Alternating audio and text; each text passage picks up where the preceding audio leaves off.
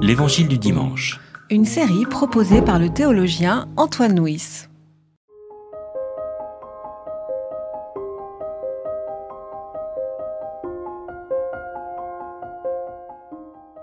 Il leur dit aussi une parabole. Un aveugle peut-il guider un aveugle? Ne tomberont-ils pas tous deux dans une fosse? Le disciple n'est pas au-dessus du maître, mais tout disciple bien formé sera comme son maître. Pourquoi regardes-tu la paille qui est dans l'œil de ton frère et ne remarques-tu pas la poutre qui est dans ton œil à toi? Comment peux-tu dire à ton frère, Mon frère, laisse-moi ôter la paille qui est dans ton œil, toi qui ne vois pas la poutre qui est dans ton œil Hypocrite, ôte d'abord la poutre de ton œil, alors tu verras comment ôter la paille qui est dans l'œil de ton frère.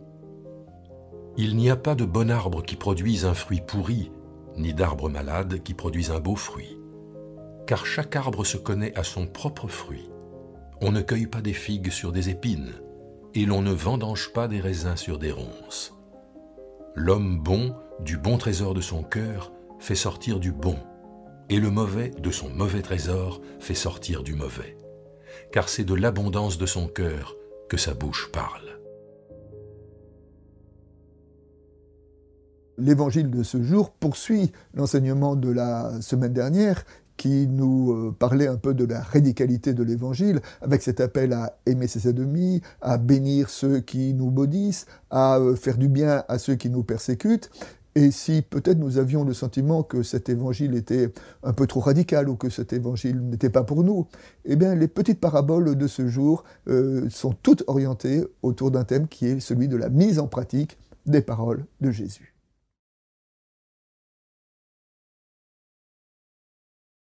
Le texte aujourd'hui comporte trois paraboles, toutes petites paraboles. L'aveugle qui conduit un aveugle, la paille et la poutre, et l'arbre et ses fruits. Et cela nous interroge sur le mode de communication de Jésus euh, qui euh, parlait beaucoup, beaucoup en paraboles, même que dans le chapitre 13 de l'évangile de Matthieu, qui est euh, les paraboles du royaume, nous trouvons un verset qui nous dit que Jésus ne disait rien sans parabole. Alors bien sûr, nous savons qu'il a enseigné, ne serait-ce que les béatitudes, qui ne sont pas exactement des paraboles, mais ce verset nous dit peut-être que, un, que la parabole était le moyen de communication ou d'enseignement privilégié de la part de Jésus, et peut-être que nous devons entendre toute parole de Jésus comme une parabole, c'est-à-dire pas automatiquement comme un impératif qui nous est imposé, mais comme une parole qui s'adresse à notre propre parole et être à l'écoute de ce que cette parole suscite en nous et à quel appel, elle, nous adresse et comment nous sommes invités à répondre à, euh, aux paroles de l'Évangile. Dans ces paraboles, il y a un petit verset qui nous surprend un peu lorsqu'il est dit que tout disciple bien formé sera comme son maître. C'est-à-dire que, bah, puisque le maître ici c'est Jésus, Jésus qui enseigne, Jésus nous appelle à devenir comme lui. Alors, qu'est-ce que ça veut dire euh, devenir comme Jésus? Eh bien, écoutons un peu comment Jésus a vécu. Jésus a vécu selon plusieurs euh, registres. D'abord, en liberté, en liberté par rapport à toutes les injonctions religieuses de son époque. Ensuite, en solidarité, et notamment en solidarité avec les petits, et tout ça à l'écoute de son Père. Eh bien, peut-être que de devenir comme Jésus, ça veut dire nous aussi nous mettre à l'écoute de notre Père pour savoir qu'est-ce que ça veut dire comment déployer notre, liberté et comment déployer notre solidarité, notamment avec les plus petits. Ne pas avoir peur.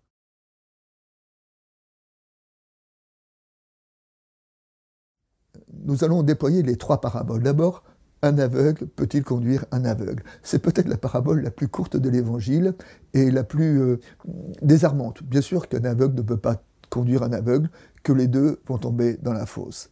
Mais qu'est-ce que ça veut dire être aveugle? Nous devons euh, interroger cela à la lumière de tout ce qui précède. À la lumière de tout ce qui précède, l'aveugle, c'est celui qui, ou plutôt le contraire de l'aveugle, le voyant, c'est celui qui, refuse de se venger, c'est celui qui aime son ennemi, c'est celui qui, qui cultive l'esprit des béatitudes. Ben, D'une certaine façon, ce que ce petite parabole dit, c'est que à ceux qui veulent conduire les autres, et euh, cela s'adresse de façon privilégiée euh, aux, enseignants, aux pasteurs, à ceux qui, voilà, qui ont une fonction, une responsabilité. Euh, ce texte nous dit attention à à votre regard. Et vous ne conduirez personne si vous-même vous n'êtes pas éclairé par la lumière de l'Évangile que nous avons déployé dans les registres de la non-violence, du non-jugement et de cultiver l'esprit des béatitudes. La deuxième parabole est peut-être la plus connue de l'Évangile, c'est euh, la paille et la poutre. Alors, euh, quand on essaie de se l'imaginer, il y a quelque chose qui est de l'ordre de l'exagération orientale. Une poutre dans un œil, quand on essaie de se représenter, évidemment, c'est quelque chose de totalement ridicule et de totalement euh, impossible. Mais justement, par cet excès, est-ce qu'il n'y a pas une parole qui nous est adressée et qui nous dit nous sommes tellement habiles à repérer le moindre fétu de paille de, de l'œil de notre voisin alors que nous avons une poutre dans le nôtre.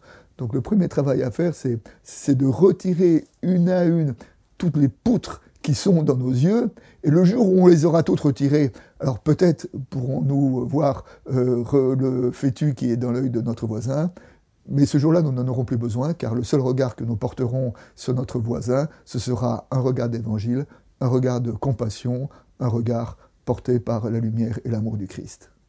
La troisième parabole est plus une comparaison qu'une parabole, un arbre et les fruits, un bon arbre produit de bons fruits, un mauvais arbre produit de mauvais fruits. Et alors on peut euh, inverser la proposition en disant, euh, peut-être pour juger un arbre, euh, regardons quels sont les fruits qu'il produit.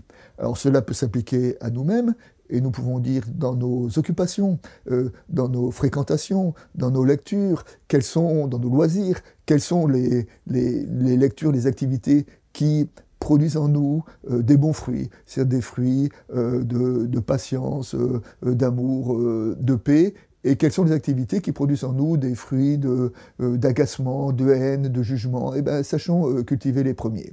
Et puis nous pouvons aussi appliquer cette parabole au mouvement religieux, hein, où de temps en temps nous sommes confrontés à d'autres mouvements religieux, et comment pouvons-nous les interpréter? Ben, Simplement en regardant les fruits qui sont produits. Est-ce que ce sont des fruits euh, de liberté? Est-ce que ce sont des fruits de libération? Est-ce que ce sont des fruits d'ouverture de, Ou est-ce que, au contraire, ce sont des fruits euh, de division, d'enfermement, de dépendance? Euh, C'est aux fruits qu'on reconnaît la qualité d'un arbre. Pour terminer, une petite illustration sur la paille et la poutre. À 20 ans, ma prière était Mon Dieu, aide-moi à changer ce monde, ce monde qui est si cruel et je me suis battu comme un lion, et le monde n'a pas changé. Alors à 40 ans, ma prière était Mon Dieu, aide-moi à changer ma femme, mes enfants et mes prochains. Je me suis battu comme un lion, et ma femme, mes enfants, mon prochain n'ont pas changé. Alors quand je suis devenu un vieil homme, ma prière était Mon Dieu, aide-moi à me changer moi-même. Et voilà que lorsque j'ai fait cette prière, le monde autour de moi a commencé à changer.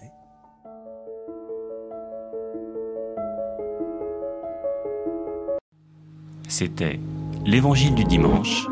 Une série de regards protestants. Enregistrée par Antoine Nuis. Voix off, Dominique Fano-Renaudin.